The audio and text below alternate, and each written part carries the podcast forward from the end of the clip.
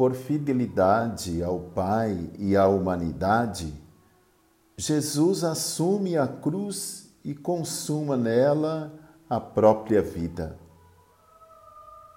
Unamo-nos a Ele, servo sofredor, e o acompanhemos em seu julgamento e condenação nesse dia de hoje. A celebração da Sexta-feira Santa fomenta em nós a solidariedade com os sofredores. É marcada pelo despojamento e pelo silêncio e consta de três partes: a liturgia da palavra, a adoração de Cristo na cruz e o rito da comunhão. A liturgia da palavra é o momento central da celebração.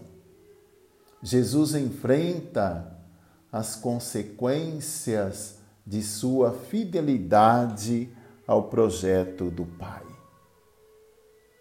Seu sofrimento não é da vontade de Deus, mas causa de salvação e fonte de vida para a humanidade. Então, viver hoje, a igreja nos convida hoje, viver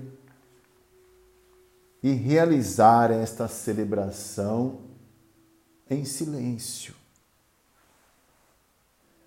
O silêncio realmente é muito difícil para todos nós. Temos muitas dificuldades em silenciar, de calar-se. E calar até os nossos ouvidos, calar a nossa boca. O silêncio é necessário para podermos penetrar no mistério da cruz de Jesus Cristo. O silêncio é a atitude do contemplativo, da pessoa que contempla, daquele que não faz barulho em sua cabeça, querendo entender o significado da cruz ou ficar buscando explicações, até mesmo teóricas. Então, o silêncio é no sentido de contemplar, é a atitude de contemplação. A cruz, ela manifesta, na verdade, o amor de Deus. A, a cruz é o local, é o momento onde Deus manifesta o seu amor por nós. Se nós olharmos o cenário do Calvário e da cruz, não é atraente, é até repugnante, causa repulsa. E nós vimos que,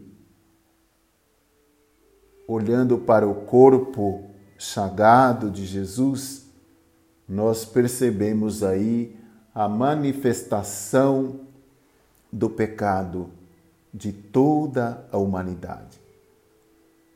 Olhando para esse corpo chagado de Jesus na cruz, para esse cenário do Calvário e da cruz, que não é atraente, percebemos aí a manifestação do pecado de toda a humanidade.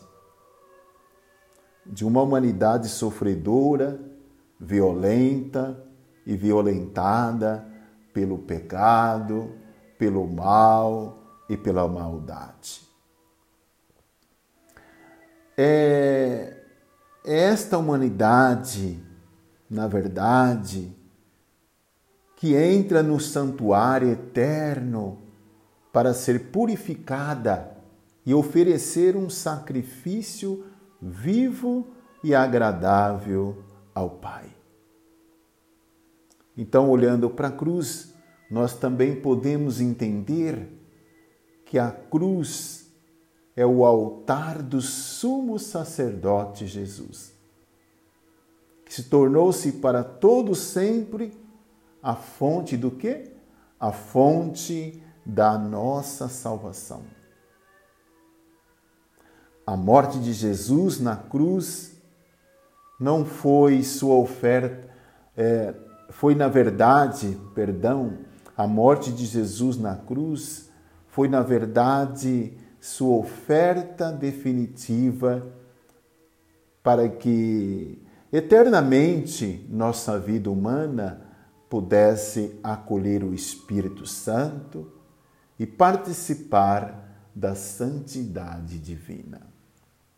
Por isso, hoje, contemplamos a cruz de Jesus, adoramos esta cruz e a proclamamos como bendita e louvada. Proclamamos a cruz como bendita e louvada. Amém.